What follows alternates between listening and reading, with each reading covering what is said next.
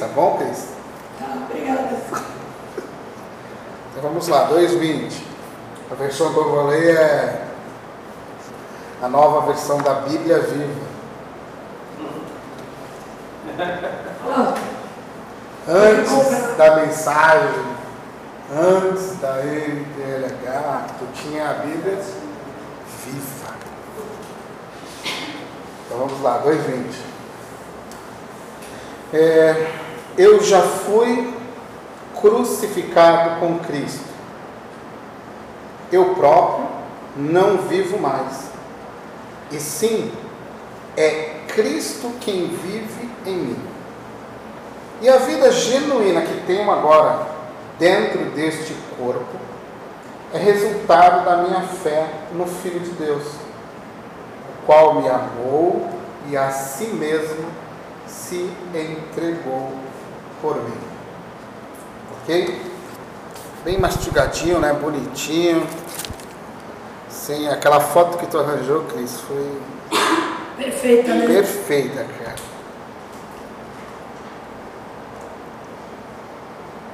Mais ou menos aquilo ali mesmo. Eu queria começar conversando com você, perguntando a você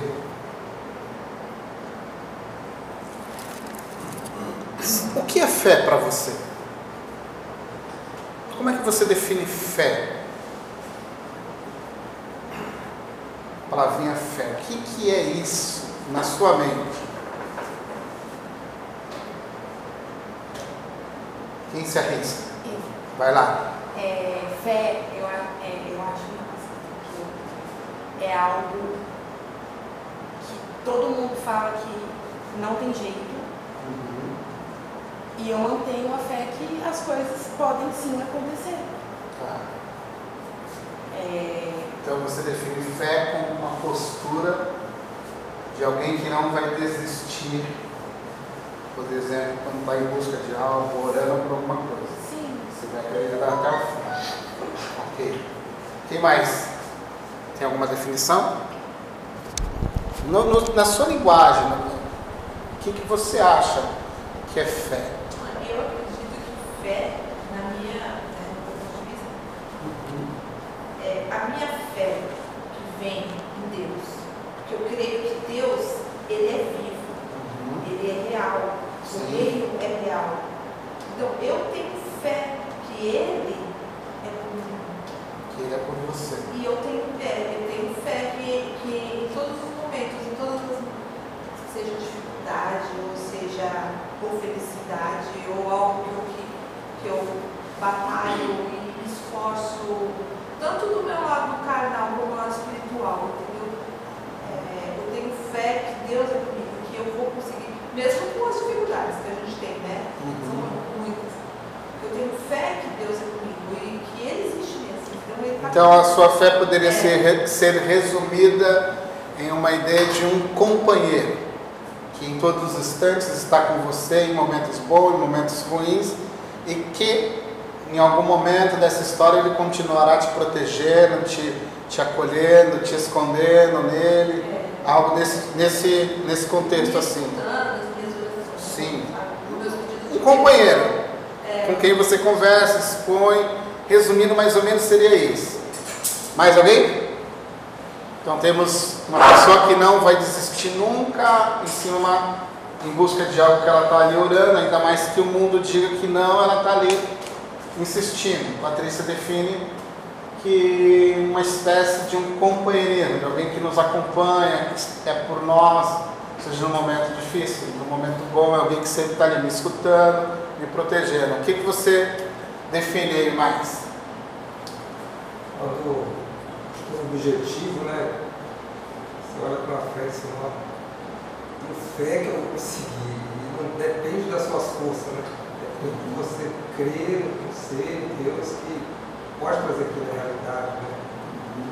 Esperança, né? Fé. Então você olha para para alguém que pode realizar alguma coisa está fora das suas que está fora da sua é algo que você não tem como resolver é. fé ok quem mais eu penso assim também gente. É, é, é a certeza de, de uma coisa incerta é a certeza é, de uma realidade que não existe Deus pode reverter aquela situação ou te, te colocar, te tirar de uma situação, ou te levar para uma situação, ou abrir algo que não, que não tem ali. Você não está vendo. A realidade é ruim, mas a sua fé em Deus, que você crê que Ele muda aquilo ali. Se quiser aquilo ali, a parede ali some da tua frente, você passa ali. E você não entende até muitas vezes como aquilo aconteceu. Foi Deus que moveu, realizou. Então, assim, para mim, fé é isso aí, é uma, é a realização de coisas que você não, humanamente, não depende de você, não está no teu alcance, você não tem essa possibilidade, mas que, que através da fé é possível. Uhum. Em Deus que Ele vai mudar, vai, vai tirar Vai essa, transformar vai aquele- transformar essa realidade. Tá. Mais alguém? Tá me olhando? Tá me olhando esse cara necessitado? Não, porque eu tenho, um tempo atrás eu fiz um post que falava justamente sobre isso. Aí eu tava lendo aqui, né? Posso, Pode. posso? Começa assim. Hoje eu quero falar sobre fé. A definição de fé no dicionário é crença e crença na existência de alguma coisa. Fé em Deus, na vida, no universo. Aí eu começo a falar. Mas para mim, vai além de acreditar, apenas acreditar em Deus. Mas vem como uma esperança, uma chama que se instala em meu coração. Às vezes essa chama é forte, às vezes ela enfraquece, mas nunca se apaga. Né? Esperança é essa de que eu, algo maior, né, em minha vida, mesmo não seja aquilo que eu sonho ou almejo para minha vida, mas os seus planos são os melhores que os meus.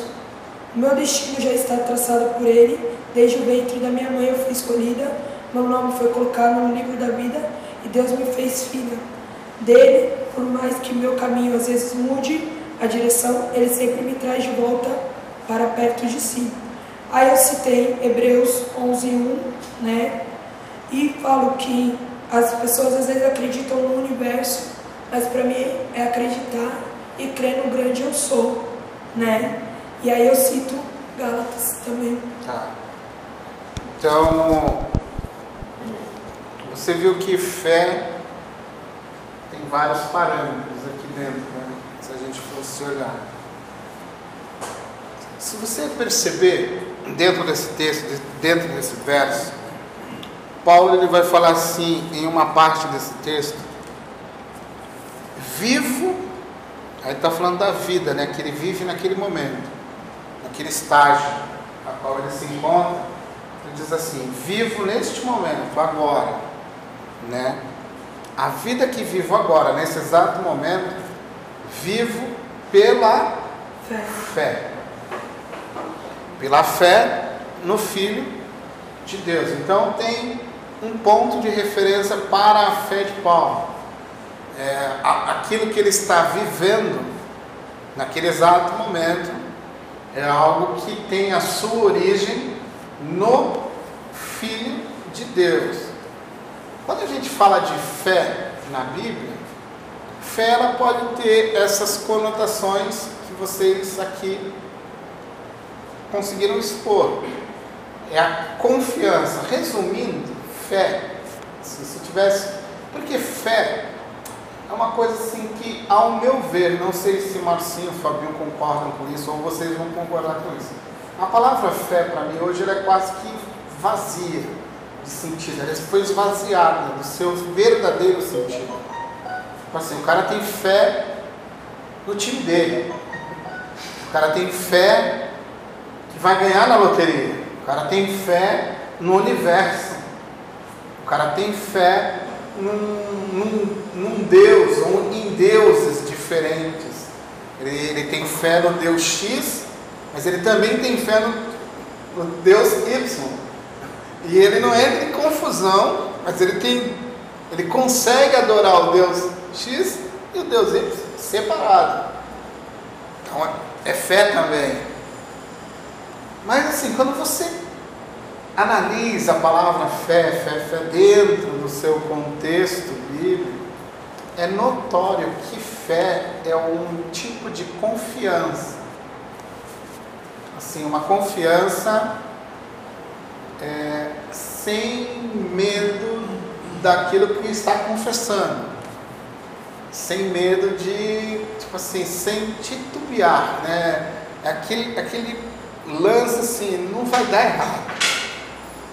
Não tem como dar errado porque eu estou acreditando nessa situação aqui, que Deus vai fazer algo assim.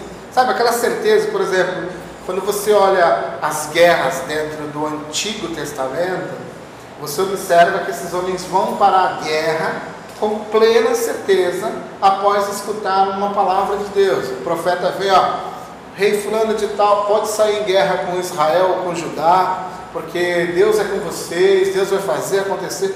Mano, o pessoal, cara, eles não, assim, quase que 99% das vezes, eles não ficam com medo. Mochilinha nas costas e vão para cima, porque Deus é nós. E chega lá, a coisa acontece. Em outros episódios, um ou outro episódio, você viu que Deus, o cara saiu sem a voz de Deus, chegou lá no meio da parada, se viu sem a voz de Deus lá, tomou um pau, voltou, mas eu não falei ganho com você, em nenhum momento. Mas aí você vê que fé, assim, em um sentido geral, é confiar. Confiança, confiança total em Deus. Aí eu queria fazer uma outra pergunta aqui nesse ambiente de fé. Quando você olha para a ressurreição de Jesus Cristo, imagine que você agora está lá em Jerusalém, primeiro século, e você andou com Jesus, você viu os milagres de Jesus lá no Mar da Galiléia, em Jerusalém, você viu Jesus entrar no burrinho, você viu Jesus ser crucificado, você viu Jesus morrer naquela cruz, ainda que de longe, como fez os apóstolos, né? fizeram os apóstolos, de longe, coisa e tal. Mas quando você olha a tumba, onde o corpo de Jesus havia sido sepultado, agora, nesse exato momento, ela está aberta não há mais corpo ali dentro. O que você faria nesse momento?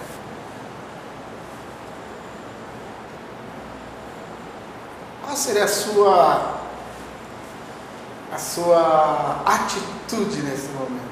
Ao olhar aquela tumba vazia, sem nada lá dentro. Ah, eu, eu vi um vídeo da Aline em Israel e ela fez esse, esse documentário lá. Eu, eu senti emoção só de dela entrar e mostrar. Eu senti, eu senti muito Você, você se sentiu emocionado. muito. Mas eu quero, eu quero avançar um pouquinho assim. O que você. Imagine você no lugar de João, no lugar de Pedro, no lugar de Maria Madalena, essa turma toda. Imagina você agora lá dentro dessa situação. Você chega lá e não vê nada lá. Eu teria achado que teria roubado o corpo, porque eu nunca tinha visto alguém ressuscitado, a não ser o Lázaro, Sim. né? Mas Primeira, primeira. minha primeira ali. Ah, eu, eu, eu ia falar. Não, não precisa ser dogmático. Aqui ninguém vai te acusar de Se eu- pecado. Se fosse eu, no meu caso, eu tivesse lá presenciado tudo e ouvido o Cristo falar que ele ia, ia voltar, né? ele ia ressuscitar, e eu visse aquilo vazio, para mim ia ser uma confirmação. Ali eu já ia, eu ia vibrar, tipo assim, caraca, não acredito, é verdade mesmo. Caraca, eu já ia começar a procurar, entendeu? Eu já ia ter essa confirmação quando eu visse o próprio Jesus. Ah, eu já ia Entendeu? mesmo, eu já ia ficar. até então vi corpo Eu- dele, tá. Eu, a princípio, eu, André, a princípio, de bate pronto, eu talvez duvidaria tipo, de iniciativa. Assim. Ainda que eu tivesse escutado a voz dele lá falando, eu ia falar, não, mas será mesmo? Eu ia entrar dentro. Eu, André, a personalidade do André. Deixa eu ver se não tem uma passagem secreta aqui. Peraí, deixa eu dar uma olhadinha, ver se tá todo lugar mesmo. Peraí. Tomé não. Não. Estaria sozinho. Tipo assim, se eu tô lá, Jesus ia falar, André, então, mas vem cá. Primeiro, a primeira, por quê? A minha personalidade. Eu chegaria lá, de bate pronto, ver, olhar tudo, analisar tudo. Se eu percebesse que não houve nenhum tipo de irregularidade naquele ambiente, eu falo, hum, realmente, Ia chamar o VAR. É isso aí. Tipo assim, eu não ia acreditar em bate pronto, na minha personalidade. Eu escutei Jesus falar, escutei, mas não estou desconfiando da palavra de- dele. Estou desconfiando que alguém pode ter sabotado isso aqui. Alguém pode ter feito alguma coisa aqui, tirado do corpo enquanto eu não vi e tal, mas então eu ia chegar lá e ia me averiguar a parada, peraí, também não vou dar minha vida assim à toa, né? Peraí, vou dar uma conferida aqui no negócio e tal. Eu ia chegar lá nesse pé primeiro. Aí se eu perceber que não tem irregularidade no ambiente, aí eu falo, hum, o Robson já é de cara, né? e aí, Robson, então, Robson nem conferiu. a- Eu estar lá no Robson, Robson, presta atenção, tu nem olhou as paredes, rapaz. tu já tá gritando aí. Ia dar assim no Robson, mas presta atenção aqui na parada, cara. Mas o lenço tá lá, Lesão, o lenço tá lá, Lesão. Mas rapaz, esse lenço aí alguém pode ter colocado aí. Calma lá, cara. Sossega, calma. Mas eu quero dizer assim, após eu ter visto tudo isso, não vi irregularidade. O Robertson acreditou de bate-pronto. Eu ia acreditar também. Eu não vi nenhuma irregularidade, só tem uma, só tem uma opção aqui. É, eu só tenho uma, eu só tenho uma opção aqui, acreditar que ele ressuscitou. Aí eu ia confessar isso, realmente. Aí é que vem a questão desse texto e por que ele é importante. Paulo, quando ele olha toda a situação da vida dele, ele faz essa conversa com os Gálatas, ele vai se lembrar do Cristo que ele vê ressurreto. E porque o impacto da vida de Paulo foi a ressurreição de Jesus. Foi ele ter visto o Cristo que ele perseguia. O encontro dele com Jesus. Quem és tu? Eu sou o Senhor. A quem tu persegues, Paulo. E esse encontro com o Cristo que ressuscitou e qual, o qual ele tem perseguido, sem saber, ele está perseguindo a igreja, mas ele não entende que ele persegue, agora presta atenção, ele persegue o Cristo. Sem saber, ao perseguir a igreja, que quem ele está perseguindo é Cristo. E Cristo deixa isso muito claro para ele. Você não está perseguindo uma igreja, você está me perseguindo. Você não está perseguindo homens. Você está me perseguindo. Que aí você vê o lance da profundidade do que ele está falando aqui. A vida que vivo nesse exato momento pela fé é no Filho de Deus. Já não vivo mais eu, mas Cristo vive em mim. Isso está totalmente linkado com o encontro dele. Porque a comunidade que ele persegue, ele chega agora nesse momento e fala: aqueles que um dia eu persegui, não eram as pessoas que eu persegui, era o Cristo que vivia nessas pessoas. Cristo que estava nelas foi o Cristo que eu persegui. Eu não persegui uma, uma doutrina, eu não persegui um dogma diferente do meu, eu persegui pessoas que nela estava, ou nelas estava, o Cristo, que se revela a mim e fala: Você me persegue. Eu sou o Senhor a quem tu persegues. Isso acaba virando a teologia de Paulo e a vida de Paulo. Então, a primeira coisa que eu queria trabalhar com você nessa noite, depois dessa, dessa nossa introdução, é como. Primeira, a primeira coisa que eu te pergunto nessa noite aqui é como a vida de Cristo ela pode se manifestar na nossa vida. Porque é desse ponto que Paulo está falando aqui nesse texto, da vida que está nele e que se manifesta. Então é o que e como isso acontece? Como isso acontece? Como é que essa vida se manifesta em você? Lembra, Paulo perseguia uma igreja, aprisionava pessoas, mas ele vai ter uma revelação a partir daquilo que Cristo diz. Você me percebe. Quem está sendo colocado na cadeia não são pessoas, é Cristo. Quem está sendo perseguido no caminho não são pessoas, é Cristo. Então a manifestação de sermos igreja é sermos Cristo. É sermos, entre aspas, pessoas que vão manifestar a vida de Cristo. Mas como essa vida acontece? Qual é o primeiro ponto? Quem desconfia aí? Como a vida de Cristo vem para fora? Você pratica o bem, né, o amor, faz o bem, Pratica o bem, pratica o amor. Por quê? preocupa com a causa nossa, o que Jesus fazia, né? Ele se O preocupava. Que Jesus fazia, o que Jesus se preocupava. Como? Quando a gente deixa de viver as nossas vontades. Também, Amando, né? amando também. Mas tem algo peculiar em tudo isso. Você não faria isso se não tivesse algo importante aqui. Temor? Temor também, mas tem algo mais importante aí. a crença, né? a fé. A fé em Jesus. Se você não acredita que Cristo de fato ressuscitou,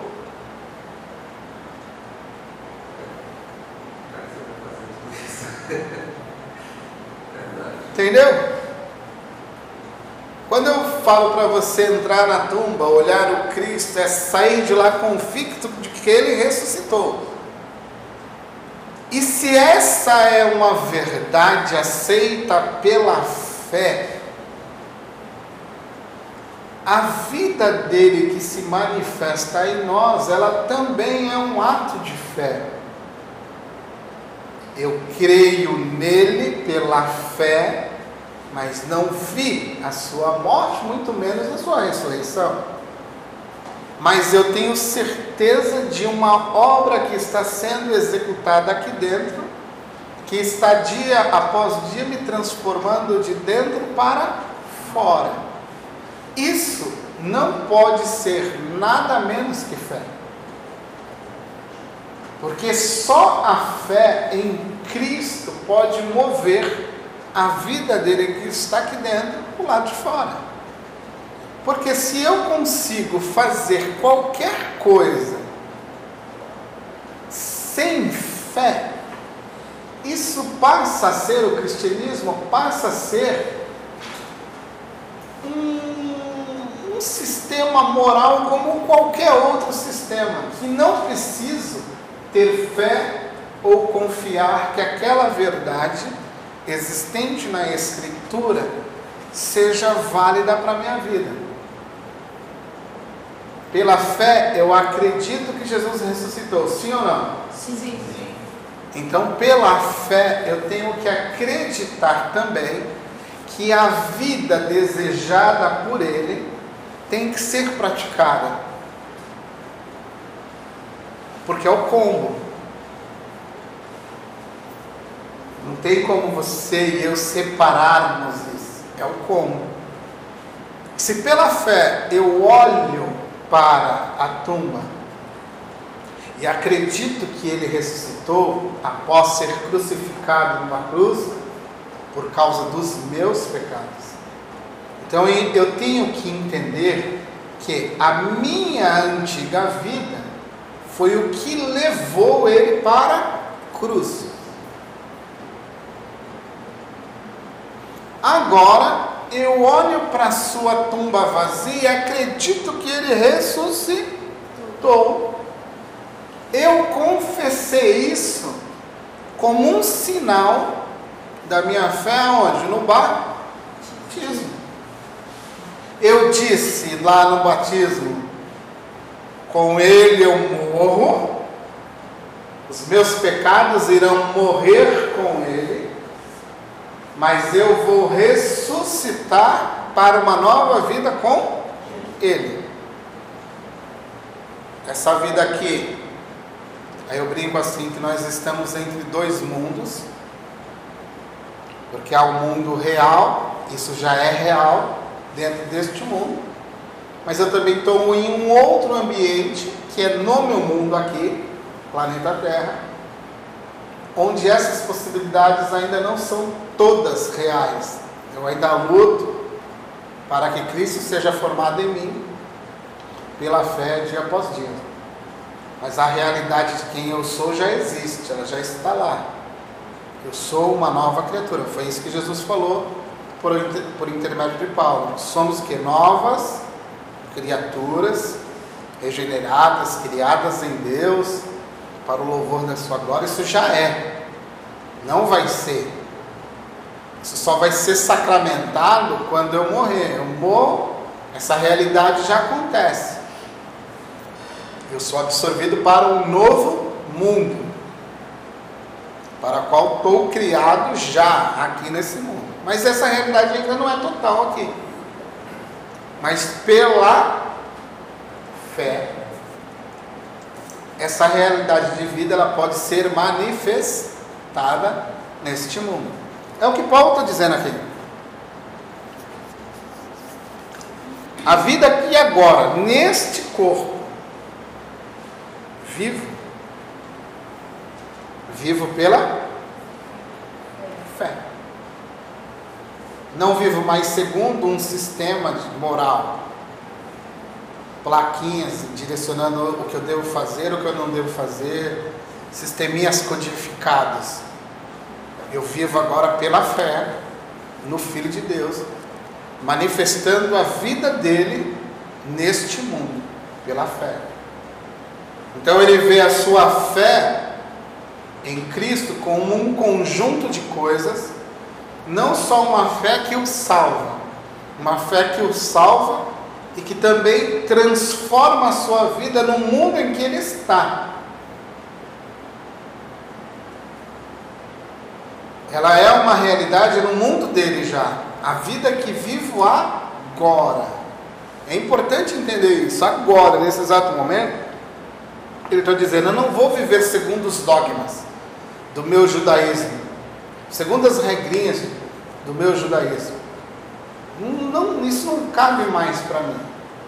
Ou seja, eu não vou mais viver a vida antiga, eu não vou mais praticar os velhos costumes, as velhas crenças. Eu vou praticar agora a vida que vem de Deus, a vida que está em mim, que é jorrada para fora pela fé.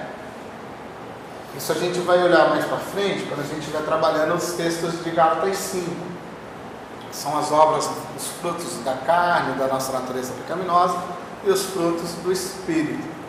Mas o ponto que eu quero destacar aqui, a princípio é esse.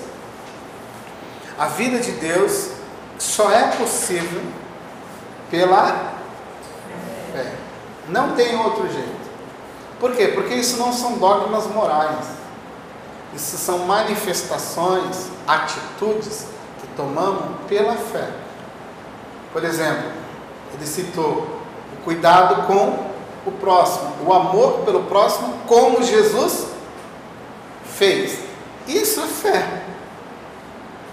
Eu olho para Jesus, vejo o que Jesus fez nos evangelhos. Ele cuidou de alguém, ele amou alguém, ele serviu alguém.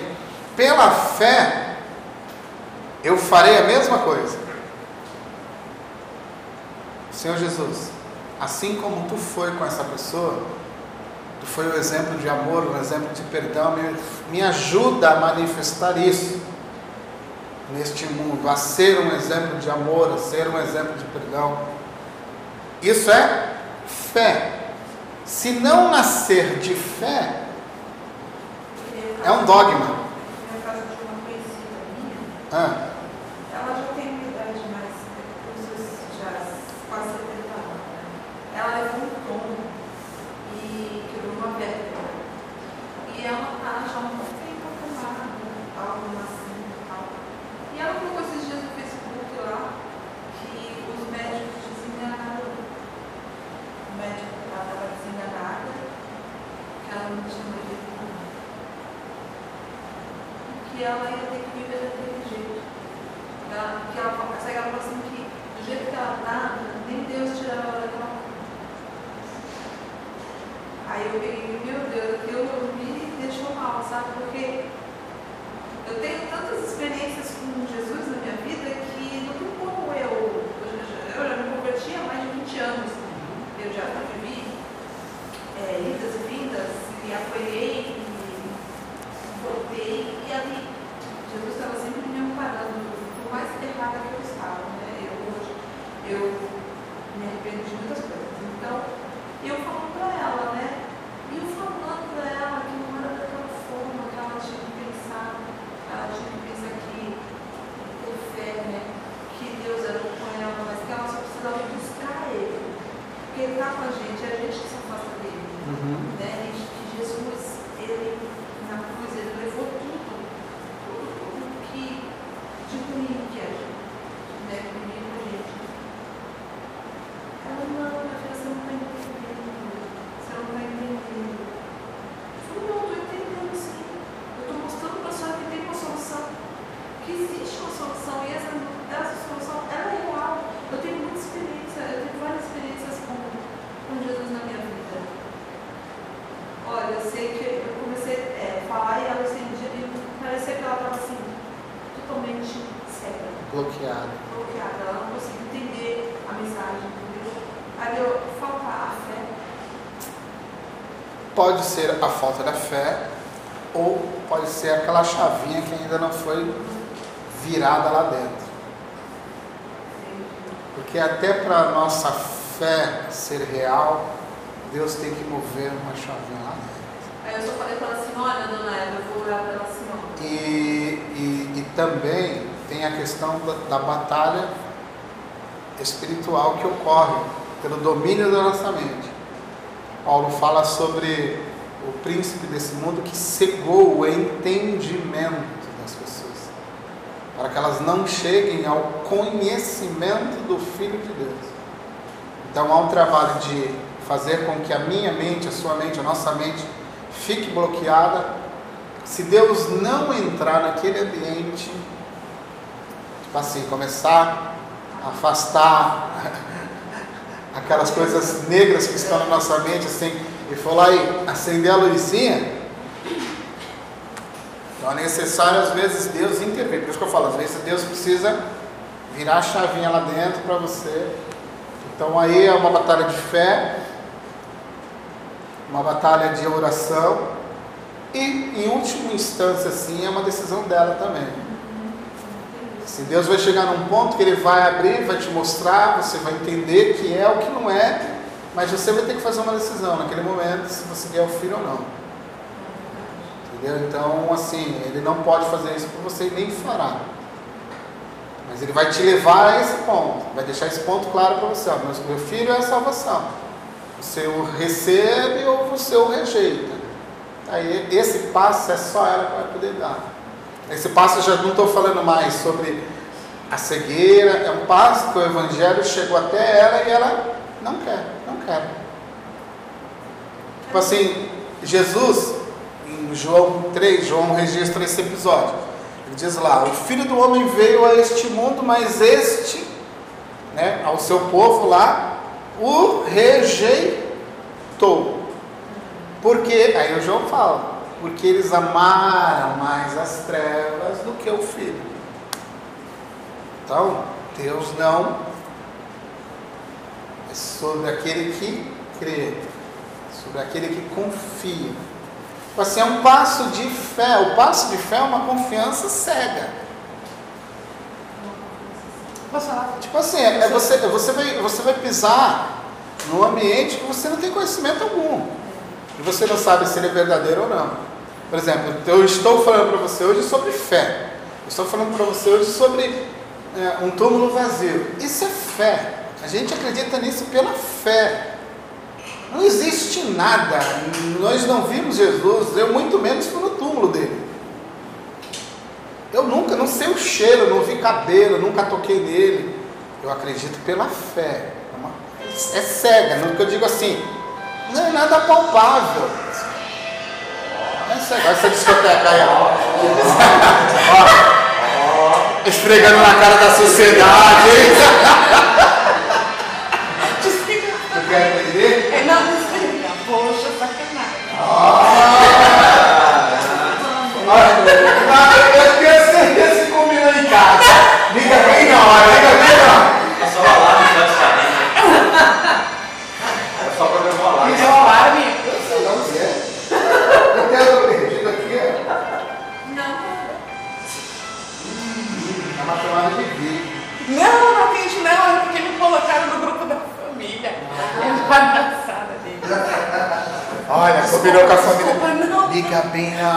eu quero mostrar pro celular novo. Vou só falar.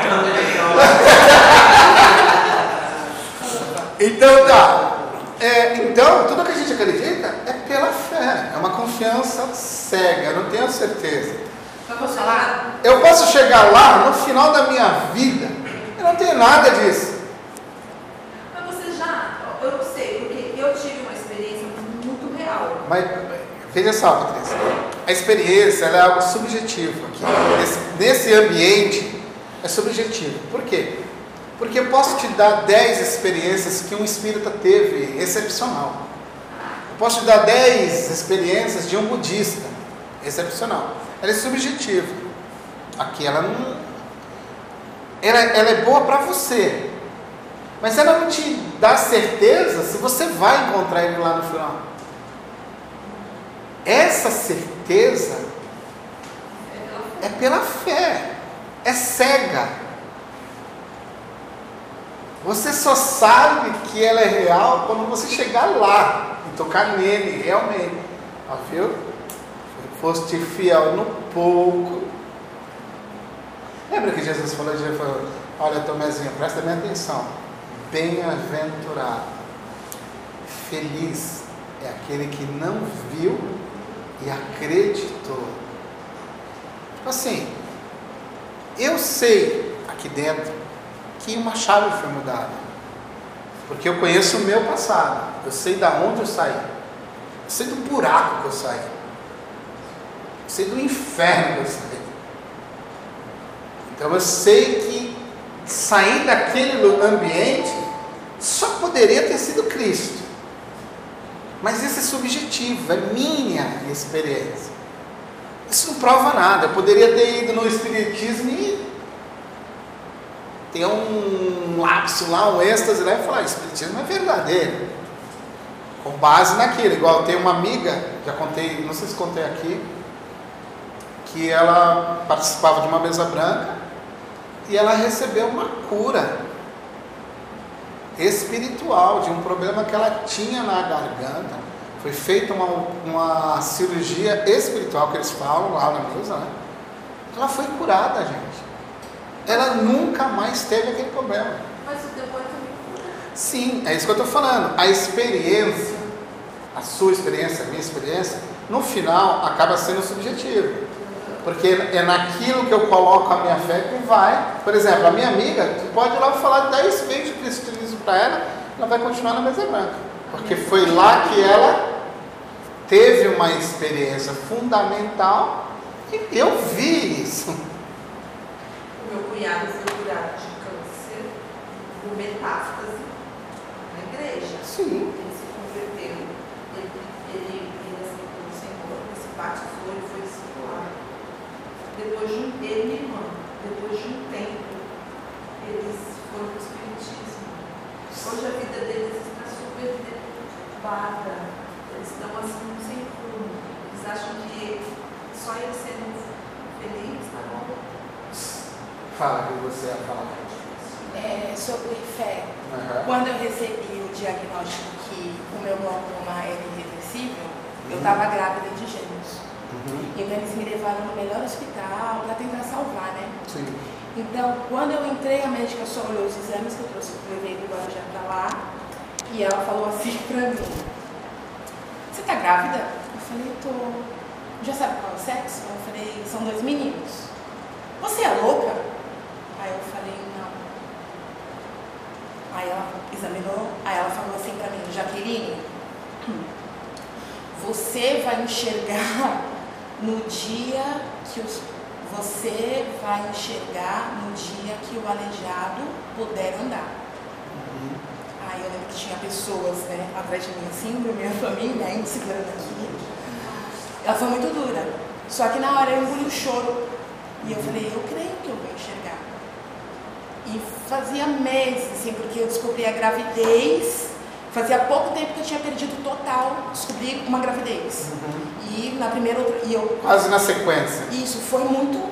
E tipo, eu falava assim, como eu vou cuidar de um bebê? Como eu vou cuidar de um bebê? Primeiro ultrassom, o médico fala, pai, se prepare. É dois.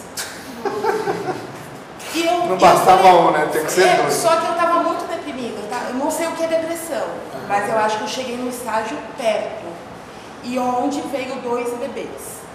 E eu falei pra ela que eu creio que eu vou enxergar. Só que assim, é, é, eu vejo.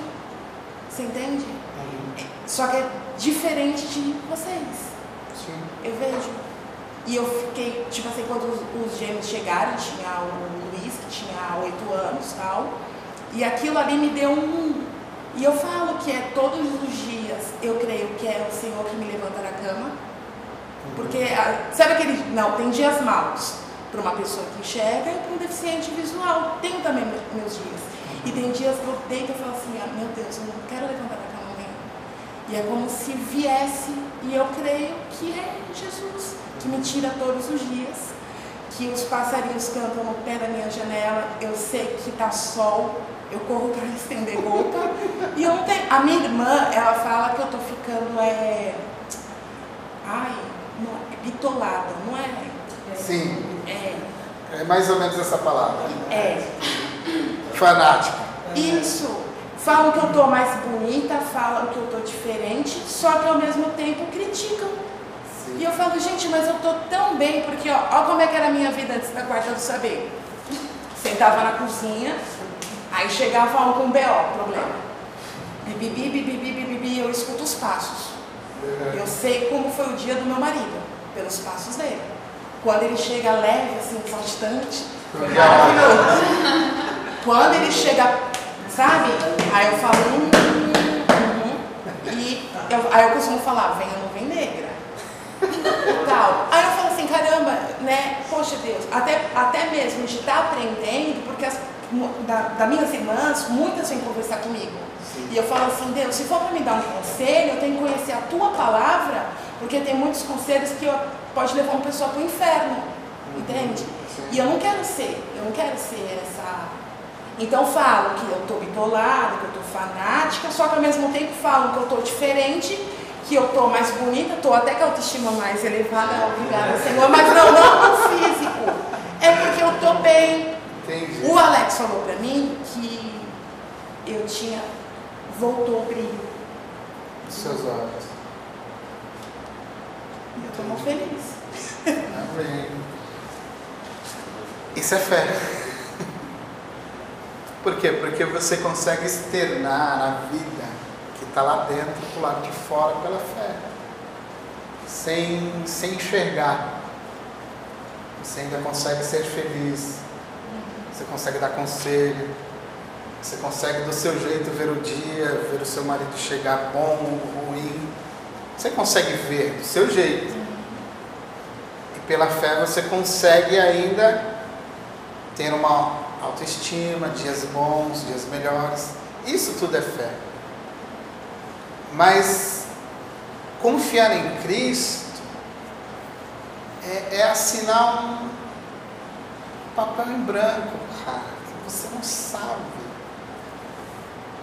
Com todas essas coisas que acontecem aqui dentro, você, assim, no, no, no, no último instante, o que vale, tipo assim, se você está na mesa, no estado terminal, em cima de uma cama, no hospital, tipo assim, está nas últimas, você vai olhar e você, tipo assim, não tenho nada nessa vida, não tenho nada, nada aqui pode mudar a não ser pela fé. Se ele é real, se não é, se ele não fizer, ele continua sendo um Deus real. Se ele fizer, ele continua sendo Deus real, da mesma forma. A questão é, por exemplo, se ele não fizer, se não está acontecendo do jeito que eu previ a minha vida, do jeito que eu tracei o meu caminho, se ele não fizer, Continua sendo Deus. Esse é o ponto de Paulo. A a vida que vivo agora é pela fé. E essa fé me ajuda a manifestar a vida de Deus. Tipo assim, é, o encontro com a ressurreição, com o Cristo ressurreto, o Cristo que é real, ainda que você não possa tocar nele, ainda que você não sinta o cheiro dele, ainda que você não consiga abraçá-lo, porque isso não é fé. Isso são experiências, materializações de algo que ele pode ocasionalmente fazer com você. Mas fé é confiar naquilo que você não tem nada a não ser a fé para confiar. Nada palpável, nada que você possa gesticular, nada, não tem nada a não ser a. Por isso que a fé é algo muito importante em todos os ambientes da nossa vida. Aí eu venho para a segunda pergunta. Eu fiz a primeira. Como essa vida se manifesta do lado de fora? É pela fé. A fé é essa confiança no Cristo que você não vê, mas tem certeza que Ele existe, tem certeza que um dia o verá como Ele é. E ainda vai carregar de, como é que é? De promessa ser semelhante a Ele. Você vai ver, tocar e vai falar, cara, essa semelhante a você, hein? Brincadeira, hein? Que promessa é essa, hein? Meu irmão, estou aqui. Mas assim, fé é uma coisa muito louca. Por isso que eu digo que ela esvaziou-se. A gente fala de fé como se fosse uma coisa manipulável, fosse uma coisa controlável.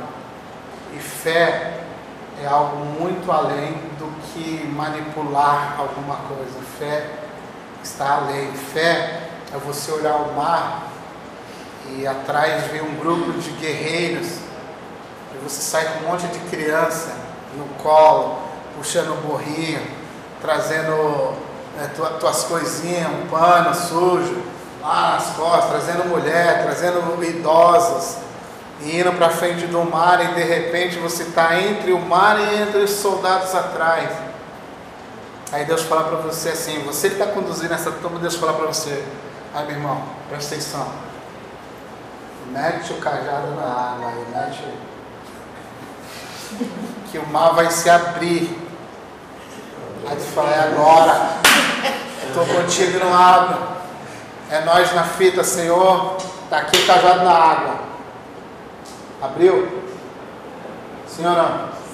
Não. Passou-se uma noite. Passou-se uma noite. O vento soprando para poder se abrir. Mas no primeiro momento, é agora, Senhor, é nós, estamos aqui, toma ali o cajado na água. E a, a, a marola está lá, ó. E tu só vê uma brisinha. O que, que tu faria? Mas, Senhor, tu já está de um canto para outro. Mas Senhor, tu falou que ia abrir, tu não viu nada. O farol está vindo aqui.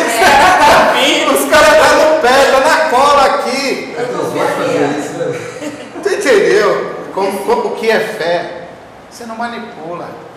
Ou você confia ou você confia. Mas se você ouvir ele falando para você, Sim. aí você não vai confiar, não, Confia. ele está ali. ele Então, tá- mas presta atenção. É- essa é outra, essa, essa é outra parada subjetiva. Porque ele, é- assim, o que eu tenho que crer é nisso aqui. Essas coisas são subjetivas. É, Você pode escutar a voz do Senhor hoje falando que você pode. Ou você pode nunca escutar a voz dele. E você vai ter que confiar nisso aqui. Confiar. Porque essas coisas são coisas que trabalham em todo o contexto emocional. E, e a fé que precisa ser vista, ela não é fé. Elas são confirmações, talvez até manifestações para que você de fato creia. Mas tem gente que vai crer nisso aqui de tal forma que talvez ele nunca escute audivelmente a voz de Deus. Não sei se você está entendendo o que eu estou falando. Eu não estou negando que Deus se manifeste. Eu tenho várias experiências, manifestações de Deus na minha vida.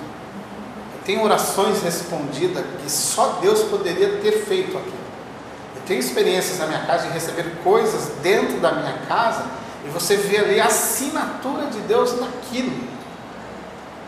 Eu tenho, eu tenho um monte de coisas que eu poderia te falar. Assim. Isso são manifestações reais de um Deus que eu creio. Mas a minha fé não está nisso. Isso são manifestações de um Deus que eu creio. A minha fé, ela só pode estar firmada nisso aqui. Na palavra. Naquilo que ele disse. Aqui eu tenho certeza de tudo que ele prometeu aqui, ele vai cumprir. Já tá. Não, assim, tudo que ele prometeu aqui, ele vai cumprir. Aqui. Porque as minhas manifestações, elas são enganosas também. Já ocorreu o fato de eu achar que Deus estava falando comigo e Deus não estava falando. Era coisas da minha cabeça e da pressão do momento em que eu estava. Então tudo naquele momento fazia eu enxergar ou escutar a voz de Deus pela pressão, opressão do momento em que vivo. Aí tu bate o pé, ai Deus falou comigo. Não, só bateu o pé. Entendeu? Só O bateu. Né? Acho que em Coríntios ele fala que o milagre é questão dos dons, né? Para que os milagres não é, é sinal para a igreja, é para quem está fora. Porque a igreja tem que ficar no milagre, porque Deus é sobrenatural. Então quem tem que ficar encantado, extasiado, é quem vê de fora. Fala é isso aí. E ele fala, ele fala, nossa, existe um Deus que pode fazer isso. Mas você que já é cristão, você não deveria ficar tão impressionado, porque você deveria esperar isso já. E ele fala também que o povo de Israel viu todos os milagres do deserto e nenhum, Nenhum entrou. converteu, ninguém entrou. Foi, foi, foi- os milagres foram para os povos vizinhos que viram ah, Jericó. Sim, cair. Ficaram abismados ficaram com as manifestações. Se converteram, alguns converteram, Raab tudo. Mas o povo de Israel morreu no deserto de engravidade. Sim. Dizer, os sinais não são para a gente ficar se baseando neles, né? É no, na palavra. Tipo assim, preste atenção. Jesus manda você confiar nele. Jesus não fala para você confiar nos milagres dele, nem evidenciá-los pelos milagres. Por isso que eu digo, a fé é confiar nele e somente nele. A manifestação ela pode ocorrer? É óbvio que pode. Mas se um dia ela não ocorrer?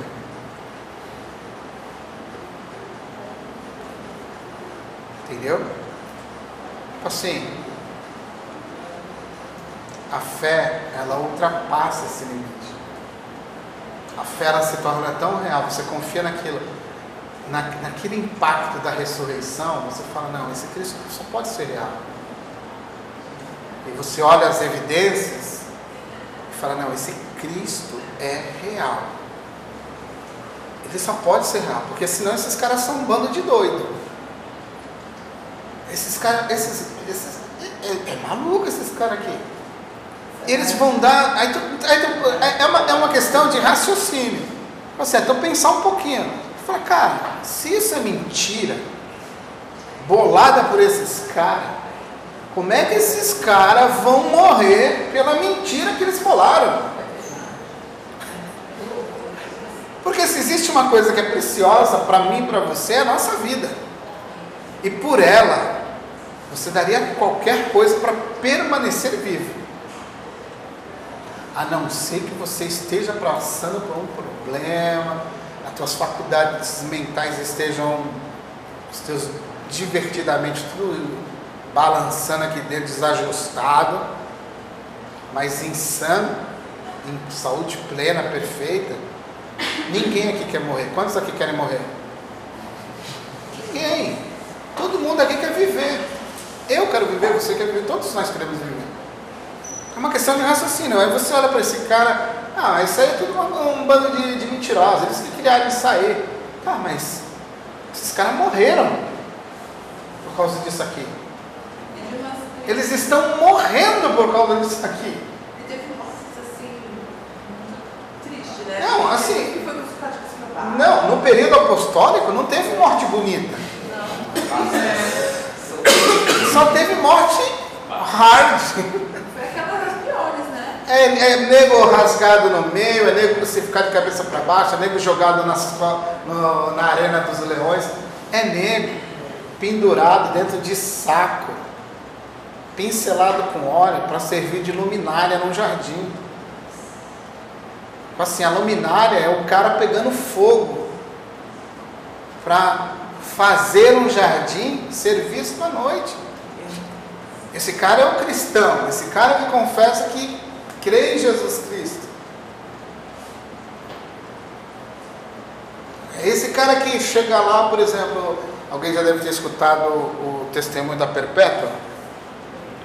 Perpétua foi uma, uma jovem casada, se não me falha a memória, 22, 20 e poucos anos, que se converteu ao cristianismo. Isso é um testemunho registrado da história da igreja. E ela, o governador pede para ela confessar, fazer a devoção do culto ao imperador. Ela fala que não, que ela crê somente em Jesus. Aí ela tem filhos. Aí vão falar, então, ó, se você não fizer, nós vamos matar os teus filhos. Não, não vou fazer. Aí vão conversar com o pai, o pai já é idoso, idade avançadíssima, vem conversar com ela. Olha, filha, levanta a mão para César lá, faz o culto dele, tu vai sair daqui. Simples, simples, pô. Pra quê? Ele falou, não, pai, eu creio em Jesus Cristo e não vou fazer e tal. Resumindo o assunto, jogaram perpétua para as vacas moer ela, pisotear ela. Mas ela não nega Jesus. Ela deixou o marido, deixou o pai, deixou filhos por causa da fé em Jesus Cristo. E morreu por causa disso. Ou Perpétua era louca, ou ela teve um encontro real com Cristo pela fé. É igual o pastor lá, que ele ficou cinco anos, se converteu ao cristianismo, ele estava pregando o evangelho, aí ele foi preso, né? ele ficou cinco anos preso. Só que agora ele solto, parece que ele vai levar 30 chibatadas. Acho que ser isso, porque ele não, ele não, não é. E os cristãos que estão na China presos? 30, 40 anos. E os que estão na Coreia do Norte, presos. Os que estão na Eritreia, que ficam presos dentro dos containers. Agora, É isso, quando a gente tem encontro verdadeiro, a gente não consegue voltar atrás. entendeu? Quando você tem um encontro com a verdade pela fé, pela fé, vem o segundo ponto. Qual é o meio usado pelo Espírito Santo para que a vida de Cristo seja evidenciada nesse mundo?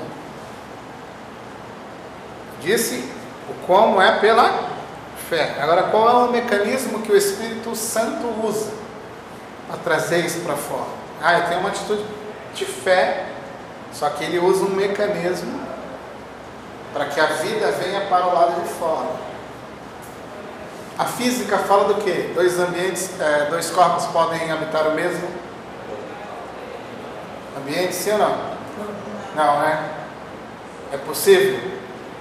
É impossível. Então aqui nós poderíamos aplicar essa ideia dentro da nossa vida. Não existe a possibilidade de duas vidas ficarem se manifestando aqui dentro. Uma delas tem que morrer. Ou você mata a vida de Cristo, ou você mata a sua antiga vida. As duas não tem como. Você não pode manifestar as velhas práticas, porque a nova vida está aqui.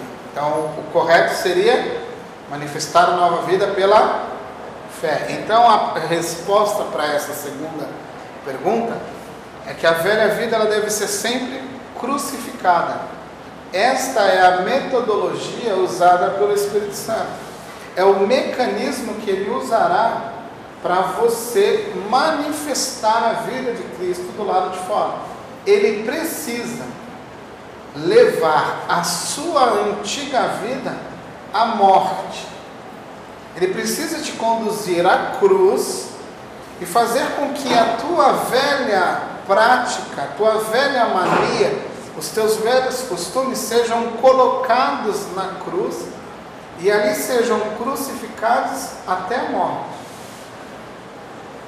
Porque essa é a única maneira da vida de Cristo vir para fora.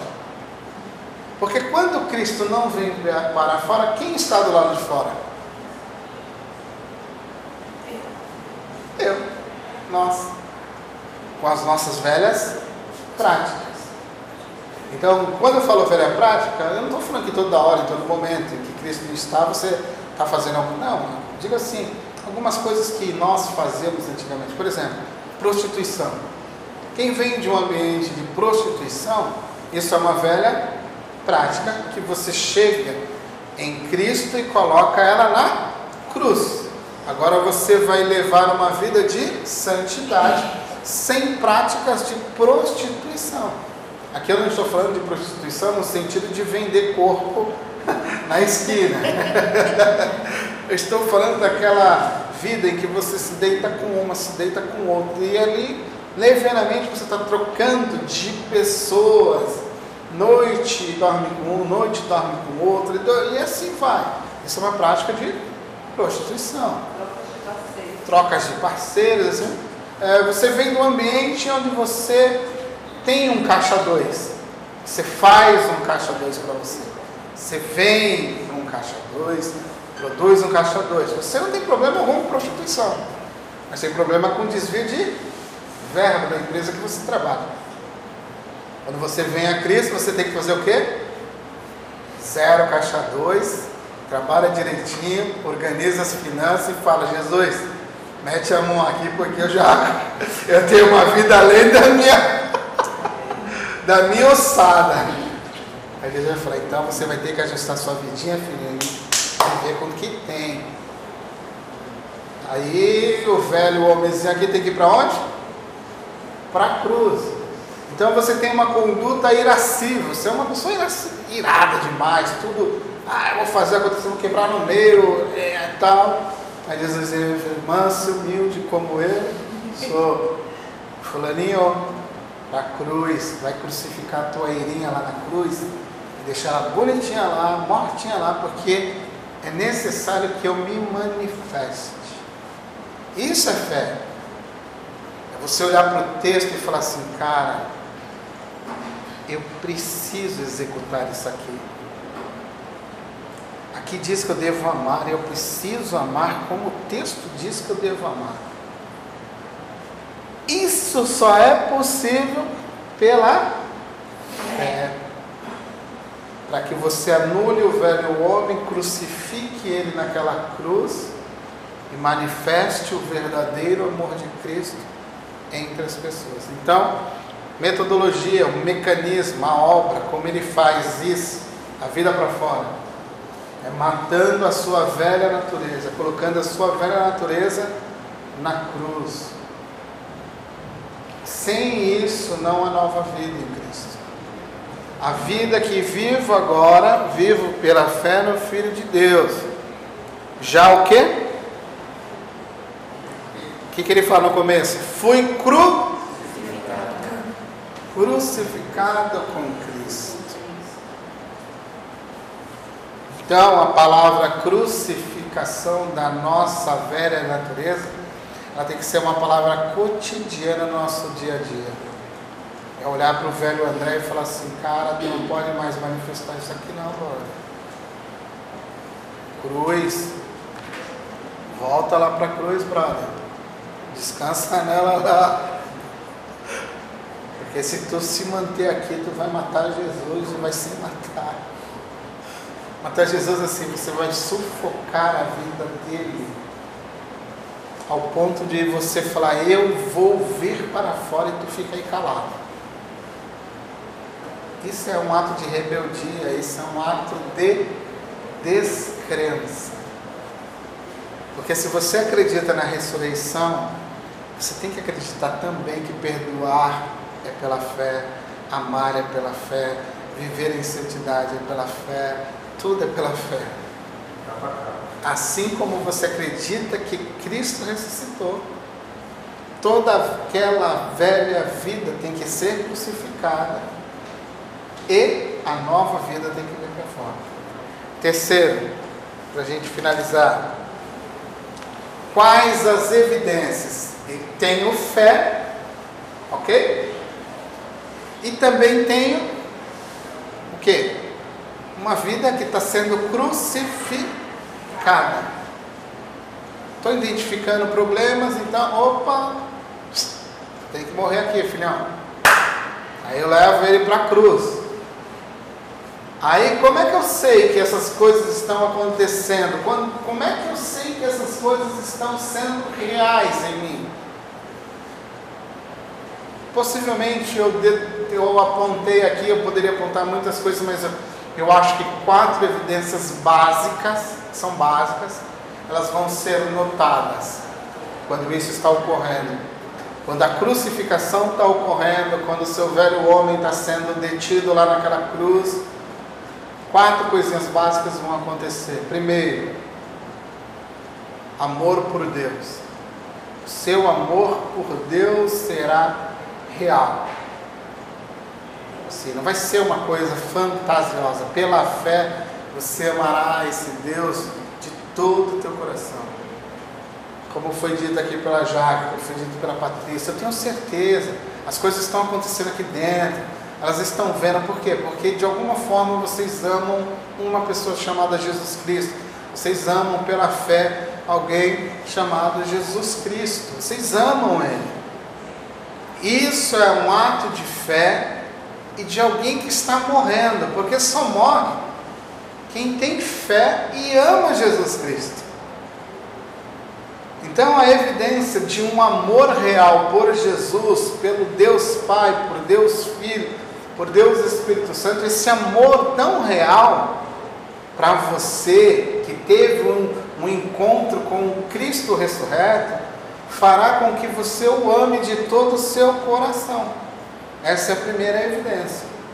A segunda evidência é o seu amor pelo próximo.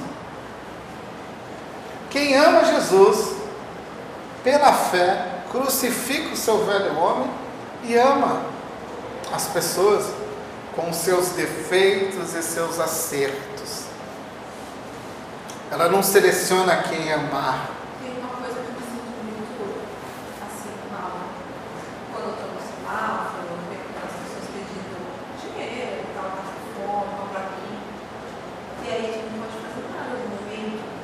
Às vezes eu até tenho alguma coisa no carro e dou. Às vezes eu não tenho. Mas aí eu, eu, eu, tipo assim, que Deus te abençoe, né? Deus te Sim. abençoe, tipo, porque é uma situação assim que, por mais que você pense assim, aí eu fico pensando, mas se fosse Jesus que estava aqui, o que que ele ia fazer? Será que ele ia parar o carro? Será que ele ia descer? Será que ele ia fazer alguma coisa para ajudar essa pessoa?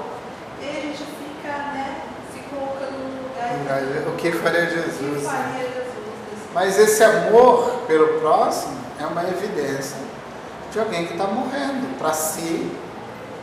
E aí, quando eu falo amar o próximo, aqui eu prefiro colocar assim: amar o próximo que te ama, como Jesus falou nas bem-aventuranças, é muito fácil.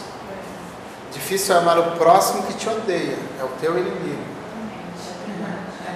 Esse cara, essa mulher, esse vizinho, esse patrão, sei lá quem, ele só pode ser amado pela fé.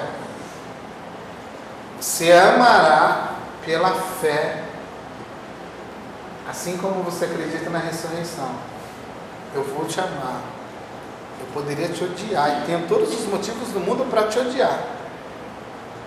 Mas pela fé e por aquilo que Cristo me pede, eu vou te amar.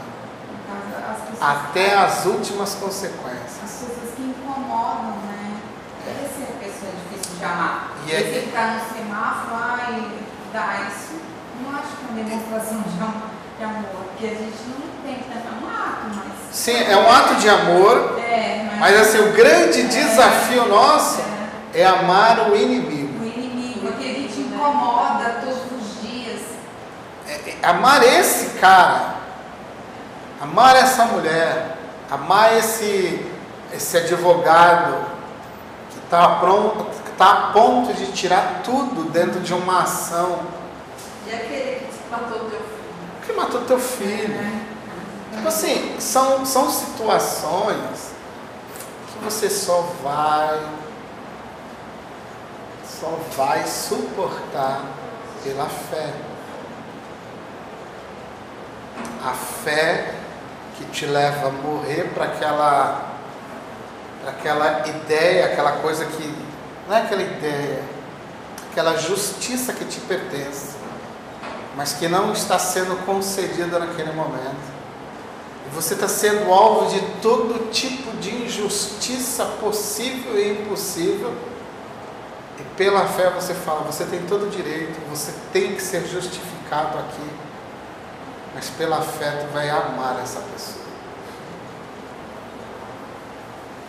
Aí, aí o Paulo engrossa, né? Até tu suspirou, né, Jaqueline? É que foi a pauta hoje lá em casa, foi isso. Essa pauta. Foi a pauta? Então estamos no caminho certo. A terceira coisa: amor pela igreja.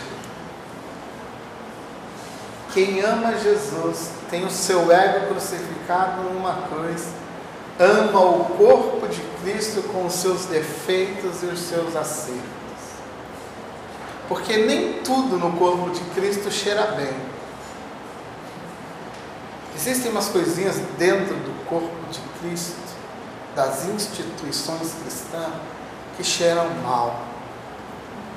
Mas são teus irmãos na fé lá também, errado do jeito que são, acertando do jeito que acertam. No final, eu não estou aqui no lugar de um juiz. Eu estou aqui no lugar de alguém que faz parte de um corpo com suas partes boas e suas partes ruins. Eu ia usar um termo, um exemplo aqui, mas ia ficar meio vulgar. Mas eu acho que você já deve ter entendido. Né? Quem seria, quem queria ser aquela parte pior dos nossos organismos que bota tudo para fora? A gente só lembra das coisas boas dentro do corpo, né? Mas essa também é uma boa parte do corpo. Eu gosto, de, eu gosto de brincar assim, imagine quando tu fica entupido. Nossa. Só sabe o que é isso que tem prisão de ventre, né? Aí você vai falar, poxa, eu queria tanto sentar naquele vaso. Né? Pastor, É, sobre assim, amar a igreja, a igreja, né? e tal. Eu amo a minha igreja. sim. Só que eu tenho, tenho, vai. E quem não ama a minha igreja, fica picando pau na minha igreja, eu não gosto não. Entendeu? Mas aí tem que amar o próximo, pô. Eu sei, pastor. Então, mas eu, ó, assim, ó, eu acho que vocês vão entender. Eu entendo. Ó, tem uma determinada igreja, Uhum, tá? Que eles falam sobre fé inteligente. uhum. né? Onde você sacrifica bem, tal, tal, tal. Enfim, tenho uma Opa. família. Pode falar. Eu tenho uma família que eu amo essa família. Nossa, eu amo muito, muito, muito. É, até um deles foi padrinho do meu casamento e tal. Só que eles são fissurados. Assim, de uma tal forma que nem eu tô passando por um processo que todo mundo tá falando, né? Minha, os meus estão falando que eu tô bitolada, tal, tal, tal, enfim. Só que dessa família, se eu amo eles, eles também me amam. Mas eu tenho escutado tipo, se você fosse na minha igreja, você seria curada. Porque tem dois demônios sentados nos teus olhos. É esse tipo de coisa. Sabe no princípio? No princípio eu ficava chateada, mas eu não estava na presença do Senhor, entende? Então eu chegava em casa, tá, tá, tá, e evitava falar pro meu amor, para ele não ficar, né, bravo com a família e tal. Só que eu amo tanto eles que eu amo muito essa família, amo muito. Só que o que, que eu fiz? Eu pedi para Deus uma estratégia e eu me afastei. Eu não briguei e tal, tal, tal. Porque é muito chato, tipo, é, é o meu lugar, é a minha igreja, é a casa do meu pai, sabe quando você tem a liberdade para chegar e abrir a geladeira? Não, mentira, eu não vou abrir a geladeira, né? Mas sentar e colocar o pé no sofá é, a mi, é o lugar. onde- Eu amo a minha igreja. Eu sei que tem defeitos, eu sei, sabe? E tal, tal, tal, mas foi o meu pronto-socorro. Entende? Que Sim. Vem já, que vem, ó, tá caída, me levantou, me ajudou, e, né? Em todas as áreas, tal, tal. Só que eu não quero brigar. Não, E eu não quero também, tipo, trocar insulto, falar dos pastores deles, porque eu tenho uma visão, né, não, tal. Só que eu também não quero eles picando pau na minha igreja. Entendeu? Aí, não, Vamos por lá. amor eu me afastei, entende? Não briguei, nada, só falei, ai, tá me fazendo mal.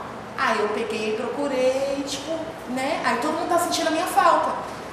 Aí, nossa, já que tá bem, a já que tá doente, eu olhei e assim, ai, ela tá maravilhada. Aí ele vai abrir a boca, abre a boca, ai, tá estudando ela na igreja, tal, tal, tal. Só que não tem, antes a pauta era falar mal dos outros, isso, aqui, ele já me incomodava. Não quero saber da vida de ninguém. Se eu puder ajudar, eu vou ajudar. Se eu não puder, eu não vou ficar picando pau porque já tá caído. Entende? Sim. Só que, poxa, que amor é esse que eles têm por mim, sendo que a Jaque, ela tá bem, e eles ficam picando pau na minha igreja? Não. Faz assim. Não, não, não tô pra. Senhor, não tô Vai pra cruz, vai Vai pra cruz. Você entende? Mas ame eles. Não Amo precisa eles. compactuar com tudo que dizem. Sim, Mas só o ame e ore por eles. sim, Até entendeu? que Cristo possa ser resplandecido na vida deles de uma forma que eles possam compreender como você compreende. Tipo assim, tem momentos que, que Paulo, ele teve um desajuste com um irmão dele chamado Barnabé lá. E ele botou na sacolinha dele as coisinhas dele, seguiu o rumo dele, e o outro amigo, Barnabé, colocou as coisinhas dele e seguiu. Cada um seguiu o seu Sim. rumo por um desentendimento simples. Mas isso não significa que eles não se amaram. Eles se amaram até o fim. Então, Mas eu amo eles, Sim, eu sim. entendo, Mas não entre em aflito. Não entre, não entre em, em conflito. Eu não falo da igreja deles. Nem pode. Quarto. Terceiro é o quê? Eu amo A igreja. corpo, a igreja. E o quarto, de uma evidência de que tudo está acontecendo bem em nós, é a proclamação do Evangelho.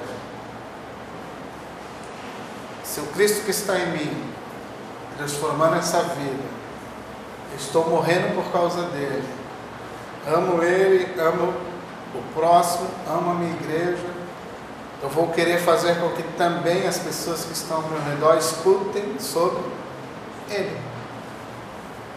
Essa é uma evidência de que algo está sendo trabalhado aqui dentro, uma revolução está acontecendo dentro de mim. Essa revolução está vindo para o lado de fora. E quando ela vem para o lado de fora, essas evidências são destacadas. As pessoas vão perceber que eu amo Jesus, pessoas vão perceber que eu amo as pessoas que não deveriam ser amadas. As pessoas vão perceber que eu amo as pessoas com quem convivo na parte ou dentro do corpo de Cristo. E eu vou querer levar também este Jesus a outras pessoas. Então, essas são quatro evidências de tudo que está acontecendo pela fé a partir do momento em que tive um contato com esse Cristo que ressuscitou. A vida que vivo agora, vivo pela fé no Filho de Deus. Eu estou crucificado com Ele. Eu sou Ele e Ele está em mim. Amém? Amém. Vamos orar. O Alex já está ali, ó, sentado te esperando. Olha meu coração. Bora! Pai, graças eu te dou por essa noite, obrigado pela vida dos teus filhos que aqui estiveram, que tu possa guardar o coração dos teus filhos, que tu possa resplandecer a tua vida em nós. Que a cada dia eu e os teus filhos possamos ser pessoas que manifestem a vida de Jesus entre os nossos familiares, nessa sociedade sem esperança, entre os nossos irmãos em Cristo. Que sejamos pessoas conhecidas pelo Cristo que carregamos em nós. Que as pessoas possam enxergar em nós, assim como Paulo disse: trago em mim as marcas de Cristo. Que as marcas de Cristo possam ser vistas por um mundo caído, sem esperança, por um mundo cheio de atritos, cheio de oposições, que assim como disse um dos teus filhos na história, que eu possa ser a paz em meio à guerra, que eu possa ser o amor em meio ao ódio, que eu possa ser o suprimento no meio de uma fome, que possamos ser a esperança de um aflito através do Cristo que habita em nós. É o que eu te peço, em nome de Jesus. Amém. Amém. Deus os abençoe. Até quarta-feira.